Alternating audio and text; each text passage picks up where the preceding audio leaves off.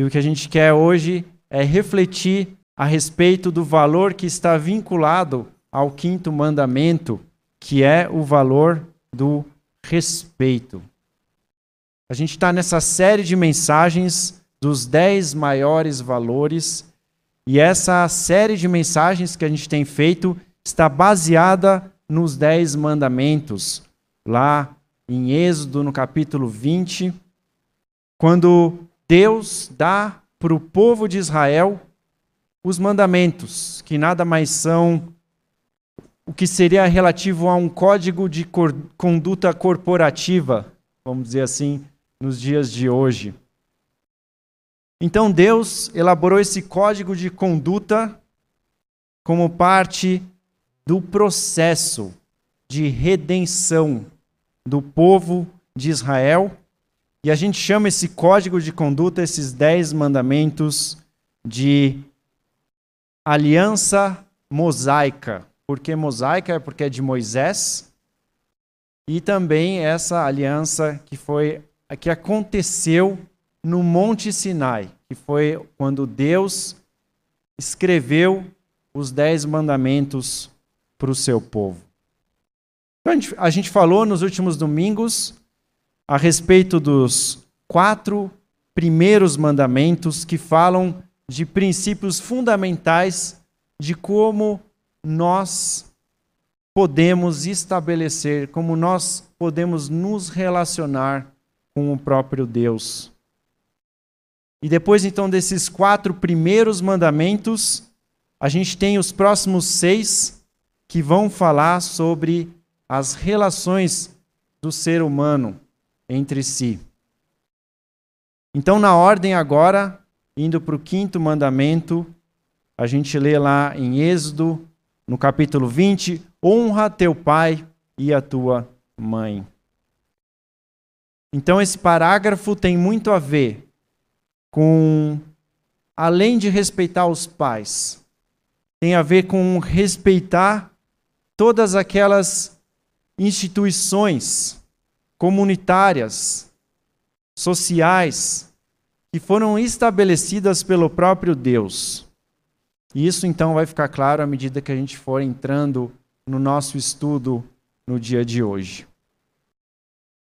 Nosso trecho bíblico está lá em Êxodo, capítulo 20, no versículo 12, que diz assim: Honra teu pai e tua mãe a fim de que tenhas vida longa na terra que o Senhor teu Deus te dá.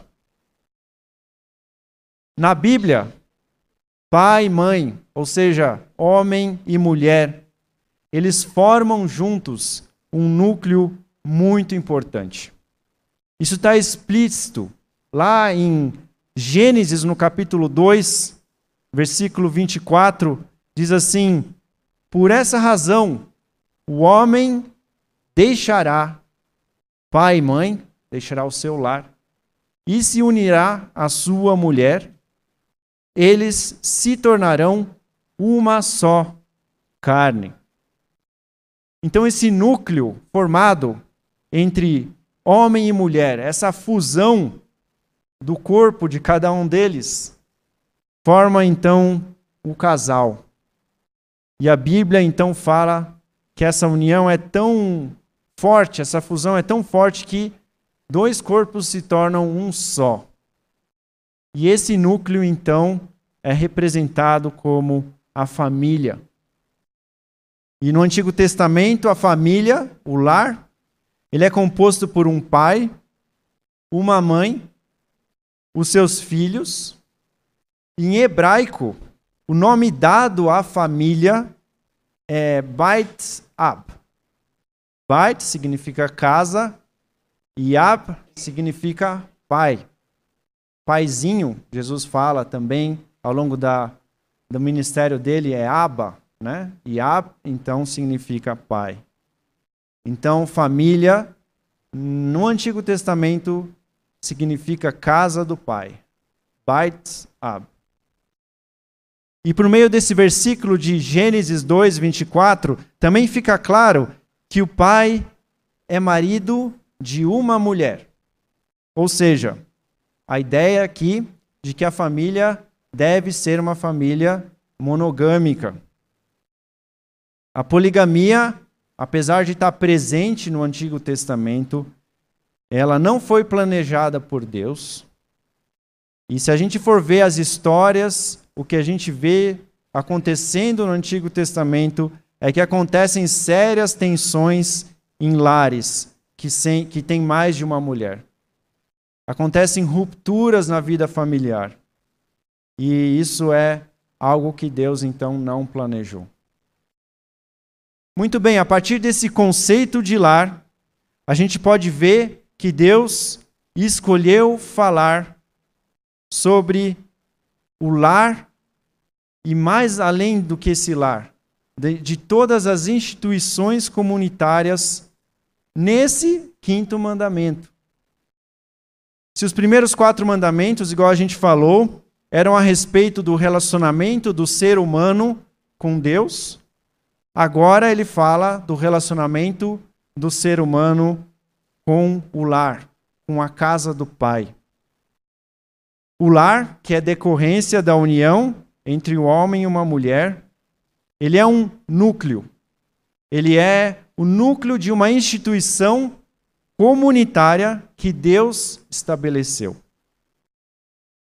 E nesse núcleo, nesse local, nesse lar, nessa família, Deus então confia ao pai a responsabilidade de liderar essa família, de gerenciar esse lar. Gerenciar no sentido de servir, de trazer a segurança necessária para que esse lar se desenvolva. E essa célula do lar, ela tem um sentido de organização muito importante na estrutura social que está descrita no Antigo Testamento da Bíblia, que é a nação de Israel. A família ela é vista como uma organização de algo que é muito maior, que é o povo de Deus. Esse povo, que em última instância também é um representante da humanidade, daquela humanidade que Deus pensou, que Deus idealizou, que Deus programou para ser. Portanto, a família pensada por Deus é uma minúscula subdivisão de organização e é aquilo que representa o próprio povo de Deus. O pai, dessa forma, é visto como o sacerdote, o representante de Deus nesse núcleo, nessa organização, pequeninha organização humana. O pai e a mãe juntos detêm, então, essa liderança espiritual do lar. São aqueles que vão preservar e passar os valores de Deus que estão nas Escrituras para os seus filhos. Esse lar, então, vai crescer, vai multiplicar, esses filhos vão ter outros filhos, e, e vão ser criados novos lares, e assim os lares com valores cristãos, valores de Deus, vão se multiplicando pela humanidade. Então, no contexto oriental do Antigo Testamento, lar também era um pequeno empreendimento.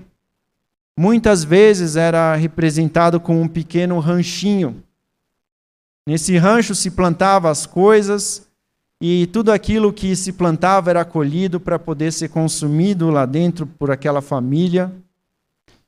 Esse rancho também poderiam morar outros parentes, além do pai, da mãe e seus filhos, poderiam morar avô, avó, primos. Em alguns casos, também viviam famílias de empregados. Então, esse lar, o lar do pai, era considerado uma unidade comunitária, uma unidade espiritual e também uma unidade até econômica. E essa unidade, no contexto do Antigo Testamento, está inseridas em outras esferas de, de organizações. Uma delas era o clã. O clã era um aglomerado de células familiares que tinham, de certo modo, ligações entre si e normalmente ocupavam uma mesma região, como por exemplo um vale que tinha um ribeirinho, um rio. E o senhor mais velho daquele clã, ou aquela pessoa que mais tinha um destaque de liderança, então ficava à frente daquele clã e representava aquele clã. Na nação de Israel, existiam então um conjunto desses clãs também que formavam uma tribo. E a tribo tinha uma identidade. No caso de, do povo de Israel, a tribo tinha um nome do seu fundador. A tribo tinha um governador, tinha os limites de território, tinha até organizações militares para se defender de intrusos. E a união dessas tribos todas então formavam a nação de Israel. O interessante é que o nome dessas tribos, que eram doze tribos, era justamente o nome dos filhos de Jacó. Inclusive, Jacó foi renomeado de Deus, por Deus, em vez de Jacó, Deus chamou Jacó de Israel. Então, cada tribo de Israel representava um dos filhos de Israel. Isso nada mais nos mostra que a nação de Israel foi uma nação e ainda hoje é uma nação baseada no núcleo familiar.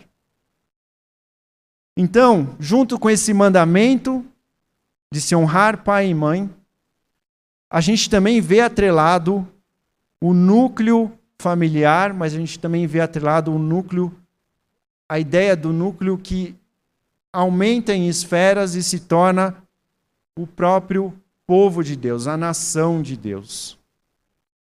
Então, esse mandamento fala a respeito de organizações comunitárias também. Segundo assunto importante da gente comentar a respeito desse mandamento é a palavra honrar. Apesar do mandamento falar de, do filho respeitar e honrar seus pais, junto com esse mandamento, também vemos a necessidade do respeito dentro de casa que se amplia também para o respeito pelas instituições comunitárias que foram pensadas e foram planejadas pelo próprio Deus. Esse, esse conceito de honrar, o que, que ela significa? Que se alguém espera, alguém que faz parte de um núcleo familiar, se espera que essa pessoa então respeite esse núcleo familiar. Levítico 19, 3 diz: Respeite cada um de vocês a sua mãe e o seu pai. Êxodo 20, 12, igual a gente falou, honra teu pai e a tua mãe. E o sentido literal de honrar no hebraico é considerar muito. Considerar que os pais têm um grande valor. Reconhecer nos pais como uma figura de autoridade que foi colocada por Deus. Considerar o próprio núcleo familiar, considerar que o núcleo familiar é instituído por Deus e precisa ser respeitado. O casamento entre o homem e uma mulher tem um grande valor e não pode ser desrespeitado. Isso está descrito em toda a Bíblia, inclusive em Hebreus, lá no final. Hebreus 13, 4. O casamento deve ser honrado por todos. O leito conjugal conservado puro, pois Deus julgará os imorais e os adúlteros. adúlteros. Vejam que nesse trecho, Deus até intervém quando o casamento não é honrado ou é sujado, isso é, se enche de pecados o leito conjugal. Deus intervém, ele vai julgar. O oposto de honrar, então, é desprezar, é não levar em consideração. Quanto ao relacionamento com Deus, O oposto de honrar é amaldiçoar. E a pena de quem faz isso, de quem amaldiçoa aquilo que Deus institui, é grave. O próprio Deus intervém. Lá em Deuteronômio 27, 16, chega a um ponto é, até forte. Diz assim: Maldito quem desonrar seu pai ou a sua mãe. Mais para frente, na lei judaica, em Êxodo 21, 17, diz: Quem amaldiçoar seu pai ou sua mãe terá de ser executado. Aqui, nesse trecho, Deus está até envolvendo o seu povo para participar no processo de disciplina com aqueles que amaldiçoam os próprios pais. Então a gente vê aqui limites sendo estabelecidos. E é isso que os mandamentos de Deus contêm. Eles contêm justamente limites. Porque a gente sabe que, infelizmente, Deus pensou e Deus planejou as suas instituições, mas o mal permeou a humanidade. E nem sempre isso é uma realidade. Infelizmente, nem todo lar é um lar em que o pai e a mãe assumem a responsabilidade espiritual. Por isso que a lei de Deus também estabelece limites para quê? Para corrigir, para disciplinar e para manter aquilo que é impuro, aquilo que é mal, longe das instituições que Deus estabeleceu. Então, o ato de amaldiçoar é o mesmo que ir contra aquilo que Deus estabeleceu, aquilo que foi instituído por Deus. E isso é visto como muito grave. Considerar irrelevante, desprezar, também é uma atitude complicada significa não dar valor à instituição que Deus valoriza. Agir assim é um caminho, no mínimo, catastrófico para quem decide seguir esse caminho. Deus quer o nosso bem. Ele quer o bem da humanidade que ele criou. E é por isso que ele instituiu o casamento entre um homem e uma mulher. E uma sociedade baseada em cima deste desta união, desse casamento. Um núcleo familiar que não considera esse quinto mandamento está fadado a deixar que o mal entre dentro do casamento e faça muitos estragos. A gente está falando de ideias e conceitos do Antigo Testamento, ideias e conceitos que são de, de uma situação muito antiga, mas como é que eu e você a gente se encaixa dentro desse quinto mandamento? Os mandamentos que estamos lendo aqui, esse, inclusive todos os dez, eles refletem a aliança de Deus com os filhos de Israel e seus descendentes, as doze tribos. Acontece que depois dessa aliança com Israel, aconteceu uma nova aliança. A aliança da, vinculada, relacionada a Jesus, que morreu na cruz. Ele então abriu nosso acesso, o acesso de qualquer um, de qualquer pessoa para Deus. Não é mais algo exclusivo para o povo de Deus, para o povo de Israel. A nova aliança garante para nós que não é mais necessário que uma família seja uma família judia para fazer parte do povo de Deus. O próprio apóstolo Paulo deixa claro essa ideia da nova aliança quando ele diz que essa nova aliança é a plenitude dos gentios, ou seja, daqueles que não são judeus. Ele fala sobre isso no capítulo 11 de Romanos, e lá no versículo 25 ele tenta explicar como acontece essa nova aliança. E para isso, ele usa uma figura, a figura da oliveira, que é cultivada, ou o povo original de Deus.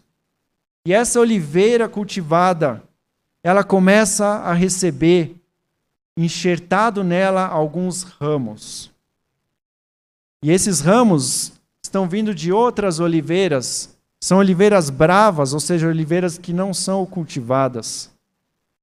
Então esses novos ramos são enxertados.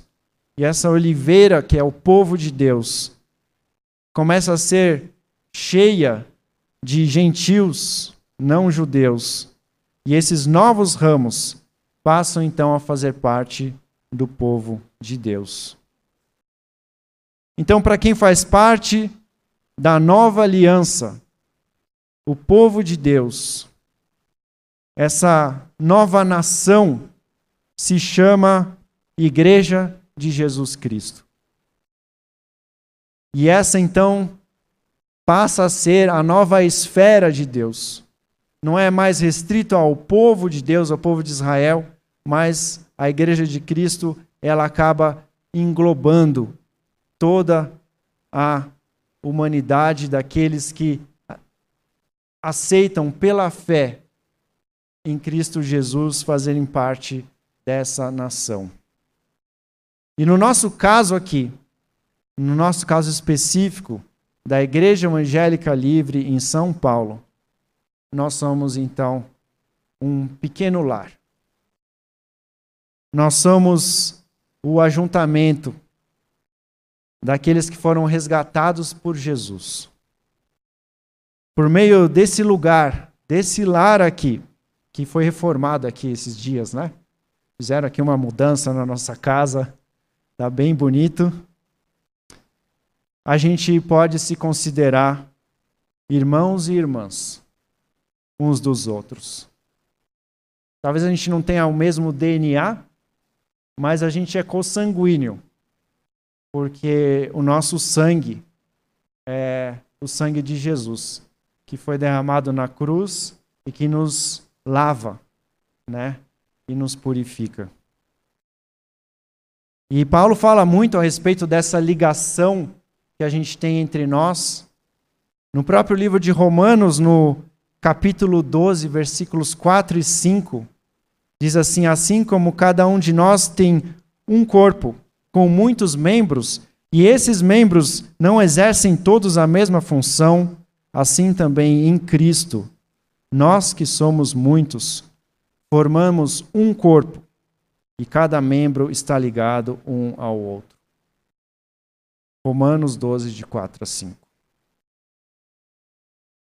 Portanto, nosso lar espiritual, a nossa igreja local, é um corpo que está ligado entre si e é como se fosse um, uma casa, um lar, um Bait Ab, a casa do Pai, a casa de Deus.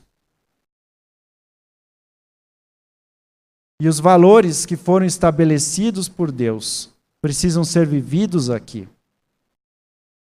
Inclusive, o núcleo familiar, que foi pensado por Deus, também precisa ser vivido por aqui.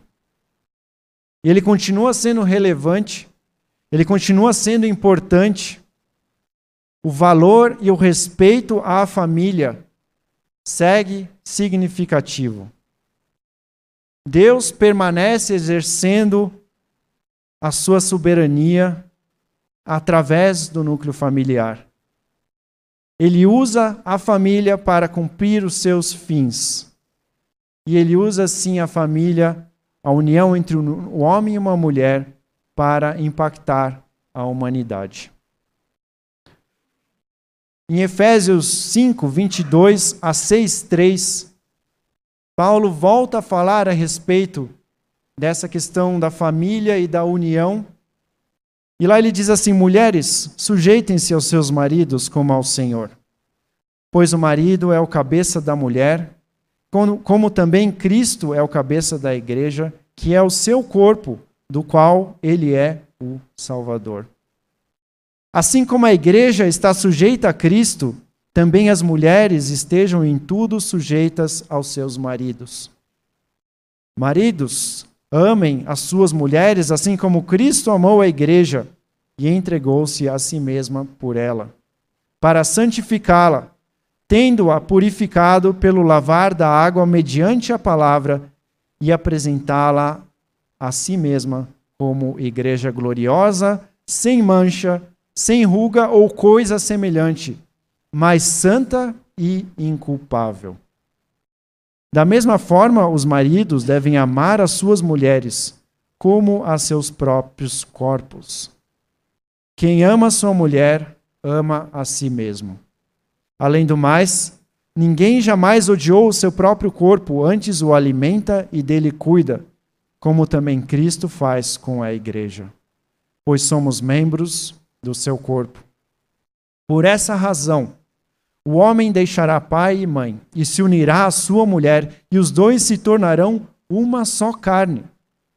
Este é um mistério profundo. Refiro-me, porém, a Cristo e à Igreja. Portanto, cada um de vocês também ame a sua mulher como a si mesmo, e a mulher trate o marido com todo o respeito. Agora para os filhos. Filhos, obedeçam seus pais no Senhor, pois isso é justo. Honra teu pai e tua mãe. Esse é o primeiro mandamento com promessa, para que tudo te corra bem e tenhas longa vida sobre a terra. Pais, não irritem seus filhos, antes criem-nos segundo a instrução e o conselho do Senhor. Efésios 5, 22 a 6, 3. Então, esse trecho nos mostra como nós precisamos considerar o quinto mandamento. Nós precisamos respeitar a instituição familiar da mesma maneira que nós precisamos respeitar o nosso lar espiritual, a igreja. E a nossa referência de como respeitar é aquela que Cristo tratou, a mesma que Cristo fez com a igreja. Falando a respeito dos filhos, filhos, Obedeçam seus pais no Senhor, pois isso é justo.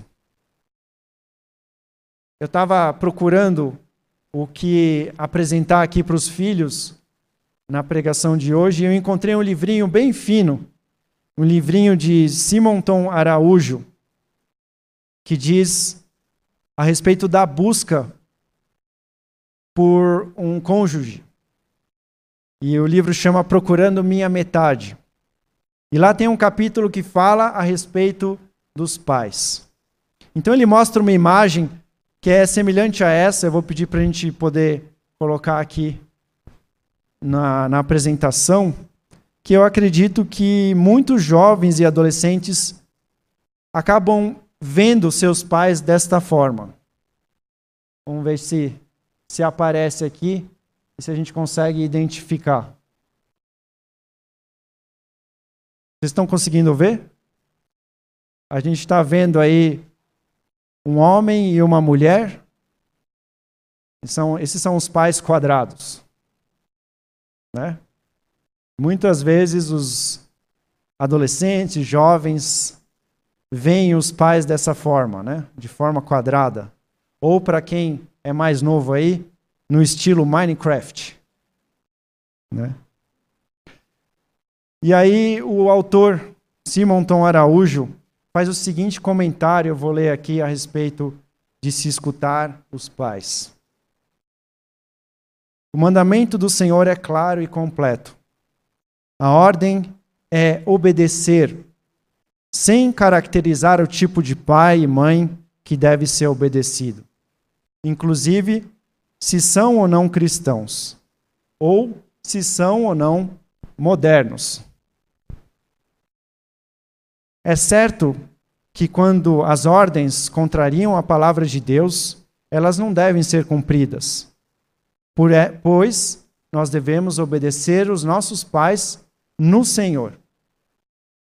Mas, por outro lado, é impressionante como as ordens que não têm nada a ver com a Bíblia muitas vezes são desobedecidas. Não namore fulano. Não ande de carro sozinha com ciclano. Não fique até de madrugada na rua. Essas são muitas vezes as ordens que são desobedecidas. E o argumento muitas vezes é: papai, eu estou apaixonada por ele. Ele é tão bonzinho. Você está sendo muito radical. Nós precisamos, ou precisamos aprender, os jovens e adolescentes precisam aprender de que, da maneira como são, Deus vai usar os seus pais para o seu próprio bem. Eu tenho encontrado casais que pagam um alto preço para continuarem juntos. Estão sofrendo demais. Quando vamos tentar descobrir a origem da tragédia, concluímos que o casal desobedeceu os pais. E aí o autor diz: quer se casar bem? Ouça os seus pais e ouça os mais velhos. Ainda nesse assunto, o pastor Jaime Kemp diz: a tendência do homem é tratar sua esposa como trata a sua mãe. A esposa tem a tendência de responder para o seu marido como responderia para o seu próprio pai. Então, atenção! Seu futuro marido ou sua futura esposa vai te tratar da forma com que ele trata o seu pai ou a sua mãe. Então é por isso que é tão importante para os jovens e adolescentes escutarem o que os pais têm para dizer. Um outro aspecto a respeito, acho que até dessa imagem, tem a ver com o nosso lar espiritual aqui, a nossa casa aqui. É muito comum, além de adolescentes e jovens, até adultos, olharem para essa figura que está aqui para a esquerda, né? Também como o próprio pastor. Meu pastor é quadrado. Meu pastor é retrógrado. Mas nós também como parte desse lar espiritual aqui, nós precisamos respeitar aqueles que nos ensinam espiritualmente.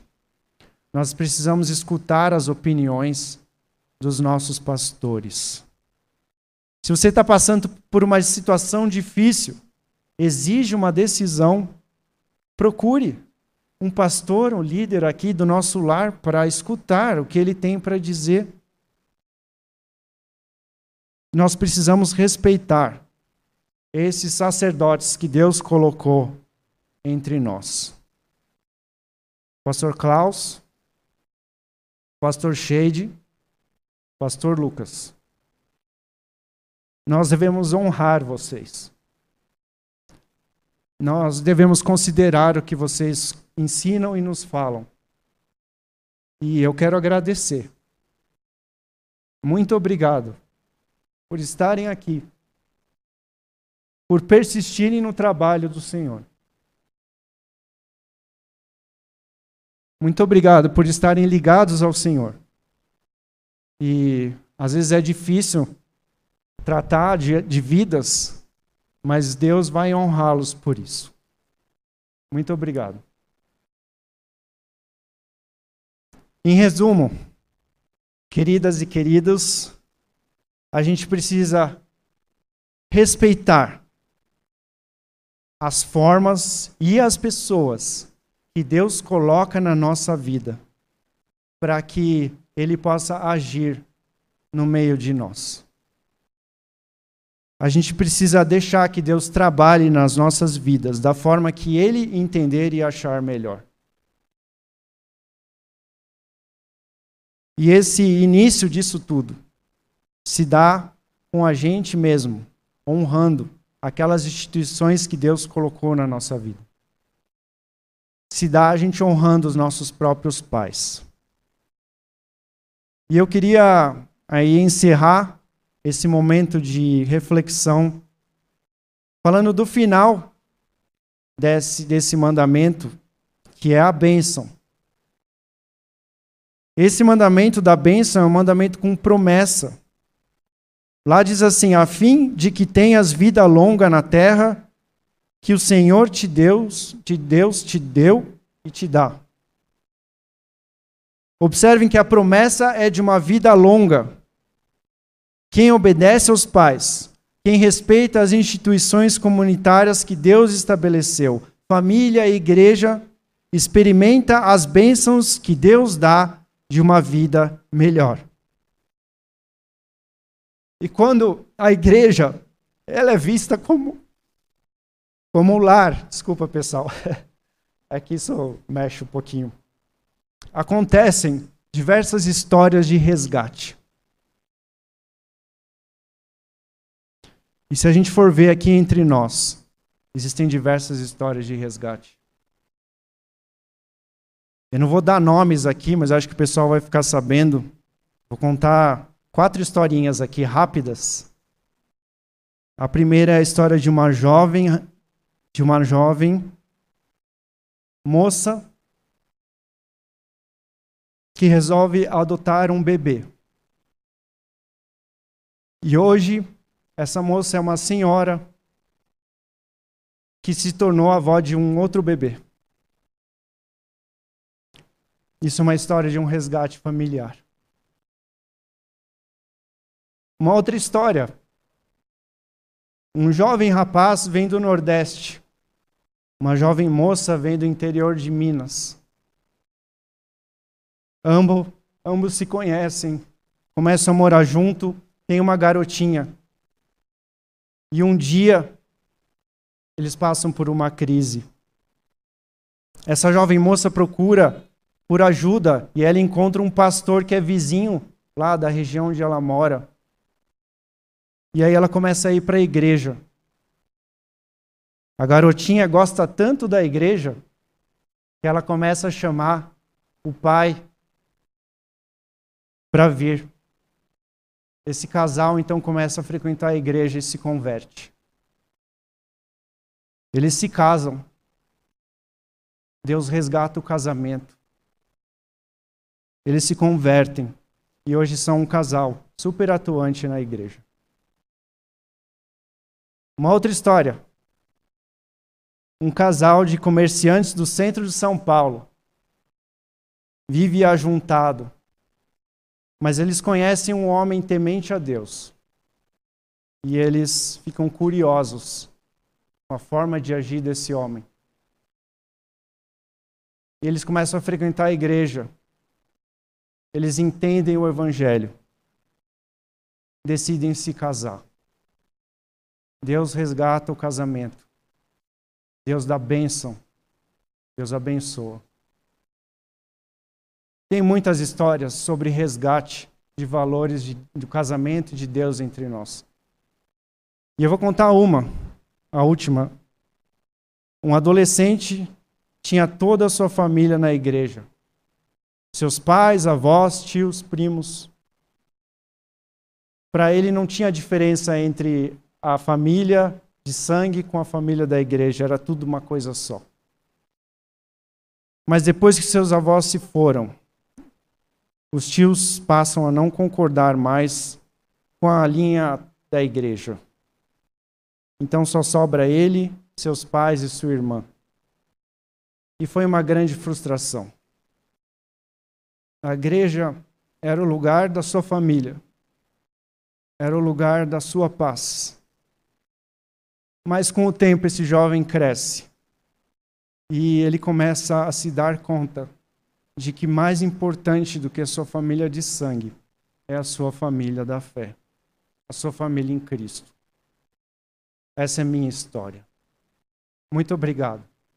Muito obrigado, porque cada um de vocês aqui são meus irmãos, minhas irmãs e meus pais. Tenho orgulho de fazer parte dessa família aqui. Talvez tenham outras histórias e eu não tive nem ideia. Talvez a gente pode juntar um dia e começar a escrever isso tudo. Tem histórias em outras igrejas também. Mas em cada uma delas, o que, que a gente vê? A gente vê valores divinos sendo impressos naqueles que aceitam obedecer ao quinto mandamento, naqueles que aceitam honrar os pais, naqueles que aceitam honrar o lar espiritual que Deus deu.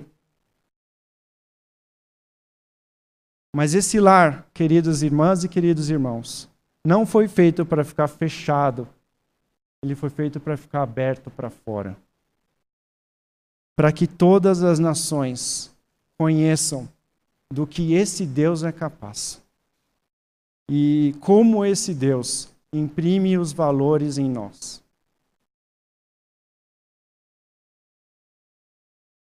Acho que eu vou terminar por aqui. E o importante que eu gostaria de deixar então com os irmãos, com as irmãs, é que o nosso lar espiritual e as nossas famílias que eles sejam cheios de valores cristãos, para que mais pessoas possam experimentar essa bênção que é viver os valores que Deus coloca em nós e possam vir a conhecer a Cristo também. Amém? Vou fazer uma oração. Sim, Deus, te agradecemos, Pai, pelas histórias que o Senhor escreve pelas histórias que o Senhor escreve nas nossas vidas. Muito obrigado, Pai, porque o Senhor é um Deus disposto a nos encher de bênçãos a partir do momento que a gente decide te obedecer. Muito obrigado, Deus, porque o Senhor é um Deus disposto a trazer honra quando a gente está disposto a te honrar. Pai, que o Senhor esteja continuando a escrever histórias de bênção, que o Senhor esteja continuando a escrever a história da tua nação, do teu povo, através de cada um que está aqui, para que o Senhor possa ser conhecido e para que o Senhor possa ser engrandecido, Pai através desse pequeno lar que se chama Igreja Evangélica Livre. Nos dê também a cada um de nós o reconhecimento e a honra necessária, primeiro, para aquilo que os nossos pais nos ensinaram ou têm nos ensinado, e ao mesmo tempo, disposição para escutar e honrar os sacerdotes espirituais que o Senhor colocou aqui entre nós os nossos líderes e pastores. Em nome de Jesus. Amém.